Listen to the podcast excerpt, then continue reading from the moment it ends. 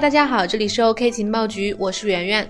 今天以太坊猛发力，创下2019年新高。据 OKEX 行情显示，早上八点多，以太坊最高涨至了一百八十二美元。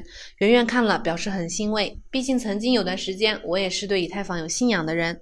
那么今天圆圆就给大家讲一个和以太坊历史有关的事件，在我看来，曾经是一场币圈大地震。2016年6月17日。以太坊创始人 V 神在社交媒体上匆匆发了一篇稿子，说道遭到攻击，请交易平台暂停以太坊道交易队的交易，充值以及提现，等待进一步的通知。新消息会尽快更新。帖子一发出，网络上就炸了锅，下面的回复都是调侃和谩骂。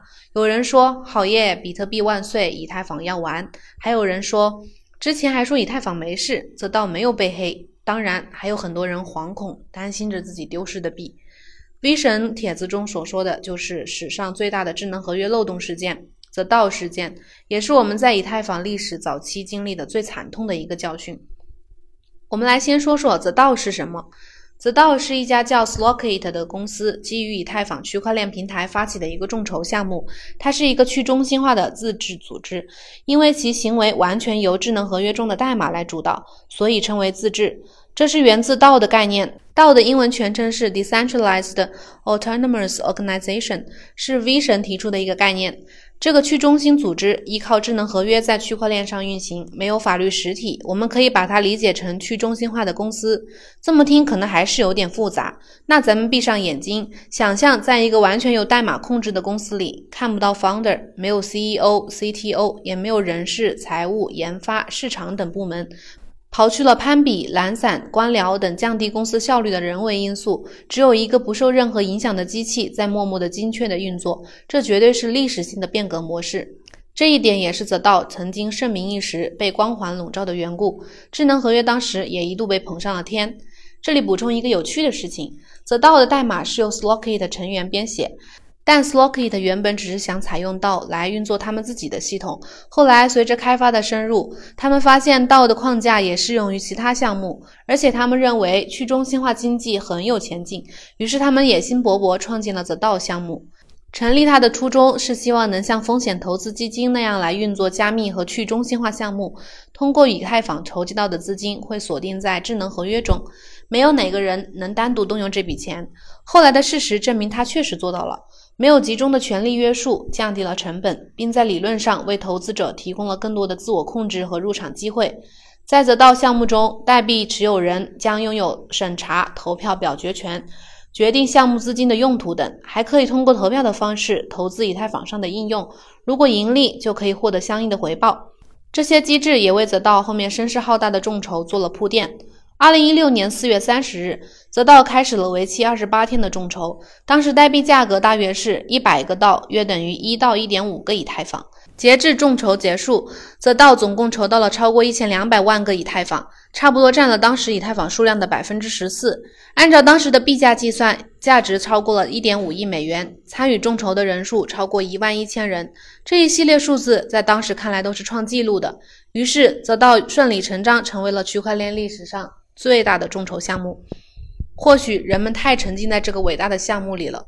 众筹一结束，大家就已经在迫不及待地等待着道开始应用，交易所也纷纷上线了道的代币。然而，一片盛况之下，谁也没想到危机就这么快来了。项目方在六月十二日宣布，他们发现项目中存在递归调用漏洞的问题，但是有层层的安全机制做保证，道的资金不会有风险。但就在他们轻视这个问题的时候，一位手段高超、走位风骚的黑客发现了这个漏洞，在六月十五日到十七日创建攻击合约，并开始对泽道项目中存储资金的地址进行攻击。这个合约被激活后，就不断从泽道资金池中分离以太币资产，每三到四分钟向黑客的账户发送约四千美元的以太币。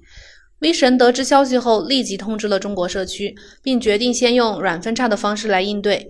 他在以太坊官方博客发布了紧急状态更新关于盗漏洞公告，向大家解释了被攻击的一些细节以及软分叉的方案。V 神表示，软分叉不会有回滚，不会有交易和区块被撤销的情况，只是从某区块高度开始把任何与泽道相关的交易被认作无效交易。软分叉实施后，黑客的第一波攻击得到了有效的制止。但这位黑客十分机智，反应迅速，六月十九日又发起攻击，而且为了防止盗取的资产被销毁，黑客利用 The DAO 的另一个漏洞，在递归调用结束前，把自己的盗资产转移到了其他账户。之所以说这位黑客手段高超、走位风骚，还有一点在于。他不仅站出来论证自己的攻击行为是合理合法的，同时还放话要给不支持软分叉的矿工奖励一百万个以太币和一百个比特币。矿工哪经得住诱惑呀？我们都知道，矿工的信仰就是币，哪里有币就往哪里挖矿。假如矿工真的都支持黑客，那就很惨了，黑客攻击事件说不定就演变成了生态发展之争了。所以，软分叉的处理方案可能也不顶用了。最后的结果是，黑客一共进行了两百多次攻击，成功的盗取了超过三百六十万个以太坊，超过了该项目众筹到的以太坊总数的三分之一。黑客将这些以太坊放入了一个子组织中，但他可能没有想到，因为这个组织和泽道结构相同，盗取来的以太坊有二十八天的锁定期。这个时候，黑客估计也是一脸懵逼加无奈。没办法，在这二十八天里，黑客只能等着。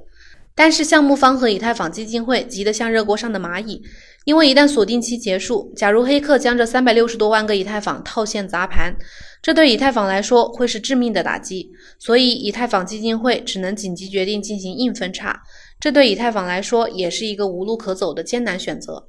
通过硬分叉的方式，可以追回所有丢失的以太坊，包括盗地址里被盗资金都会回滚到智能合约之上。这样，每个参与泽道项目的人都可以重新拿回代币。